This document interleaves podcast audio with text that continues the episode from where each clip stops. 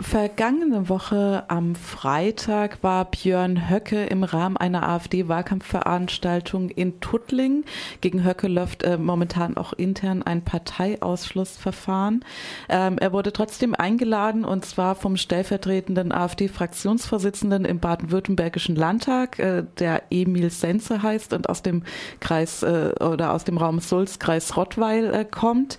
Ähm, Medien haben, andere Medien haben schon berichtet, dass ein großes Politik Polizeiaufgebot äh, vor Ort war und nach Zeitungsangaben waren etwa 300, äh, nee, etwa 200 Gegendemonstrierende und etwa 300 BesucherInnen vor Ort. Ähm, bei uns im Studio ist jetzt äh, Hannes, der stellvertretende Juso-Kreisvorsitzende aus Tuttlingen, der auch an der Gegendemonstration teilgenommen hat. Ähm, erstmal, Hannes, wie hast du die Gegendemonstration und den damit äh, in Verbindung stehenden Polizeieinsatz in Tuttlingen am letzten Freitag erlebt?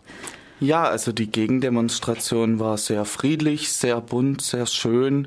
Also man muss sagen, es gab eigentlich zwei äh, Gegendemonstrationen. Zum einen hat das offene antifaschistische Treffen aus Villingen-Schwenningen mobilisiert. Die standen dann auch ein bisschen so im Bereich des direkten Zugangs zur Veranstaltungshalle. Ähm, daneben gab es noch eine angemeldete Demonstration vom äh, Gewerkschaftsbund und den verschiedenen Parteien und insgesamt waren wohl so um die 250 DemonstrantInnen da. Es lief alles sehr friedlich ab, was ich mitbekommen habe. Ähm, aber das Problem war, dass die Orte ein bisschen, also die Antifa-Demo auf der einen Seite, die angemeldete Demo etwas versteckt ähm, auf der anderen Seite. Von dem her kann man auch die Zahlen nicht immer ganz abschätzen. Mhm. Das heißt, es wurde für die Gegendemo vor allem so aus der Umgebung mobilisiert oder waren auch UnterstützerInnen äh, aus, aus Freiburg oder aus anderen äh, Gegenden vor Ort? Es waren hauptsächlich mhm. Leute aus dem Landkreis vor Ort beziehungsweise den angrenzenden Landkreisen.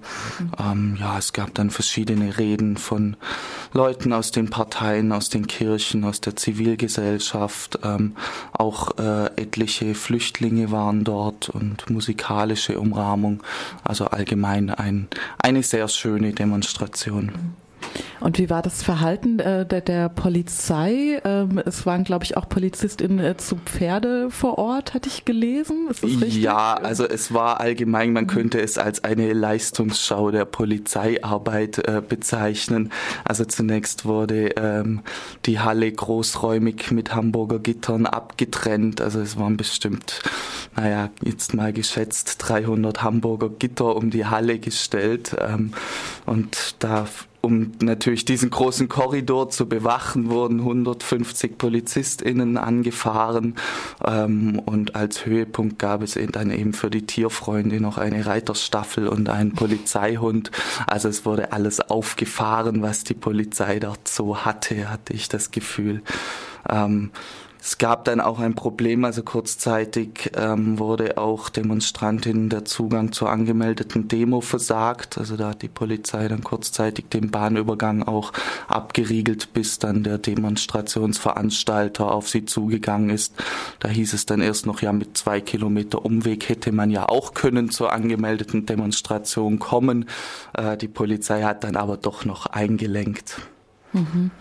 Äh, und äh, gab es auch, also jetzt habe ich mich natürlich gefragt, weil da stand, es waren 300 BesucherInnen da. Also der BesucherInnen heißt dann Leute, die tatsächlich bei der Höcke-Rede teilgenommen haben und da dem beigewohnt haben. Da habe ich mich gefragt, äh, sind das jetzt irgendwie alles AfD-Mitglieder gewesen? Hat die AfD da in Tuttlingen oder in diesem ganzen Kreis im Umland so viele Mitglieder, dass es alles AfD-Mitglieder waren, die da waren? Oder wer waren eigentlich die Leute, die Höcke da zugehört haben? Hast du da was mitbekommen?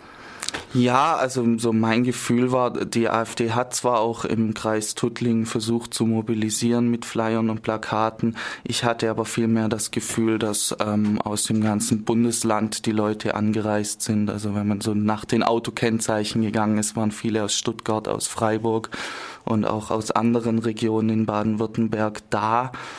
Ähm, unter anderem gehe ich auch davon aus, dass die identitäre Bewegung ähm, dort war, zumindest waren tags drauf im Ort ähm, ein paar Aufkleber von ihnen zu finden.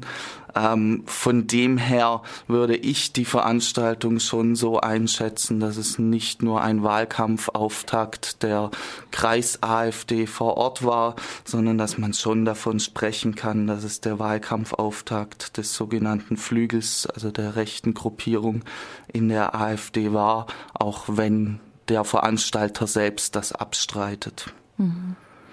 Und ähm, hast du auch, also äh, du warst ja natürlich nicht drin bei der Veranstaltung, aber hast du trotzdem ein bisschen was mitbekommen, was äh, Höcke so gesagt hat, welche Stimmung da irgendwie verbreitet wurde? Ja, also es gab immer frenetischen Applaus bei Höckes Rede, was man so den Medien zu entnehmen war. Er hat wohl etwas mildere Töne angeschlagen als bei seiner berühmten Dresdner Rede und hat versucht, die AfD als die Partei des kleinen Mannes, der einfachen Bevölkerung darzustellen.